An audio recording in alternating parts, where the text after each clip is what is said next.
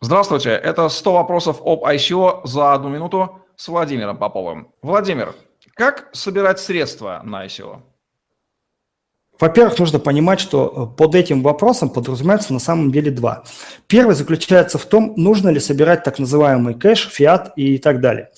Э, могу сказать очень просто, что не всеми блокчейн-сообществами приветствуется сбор непосредственно фиатных денег. И это вполне логично и объяснимо. С другой стороны, есть проекты, где использование фиатных денег просто необходимо, потому что, например, будут заходить институциональные инвесторы, вкладываться этими деньгами, и их нужно будет превращать каким-то образом в токены. Да? А обычно это делается в ручном режиме, например, через менеджеры, либо в полуавтоматическом режиме.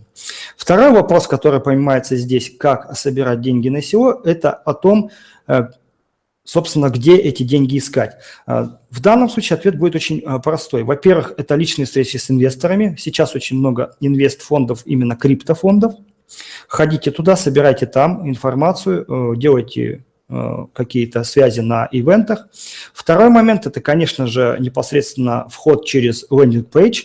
И как вы привлечете туда трафик, это история маркетинга, о которой мы будем еще обсуждать.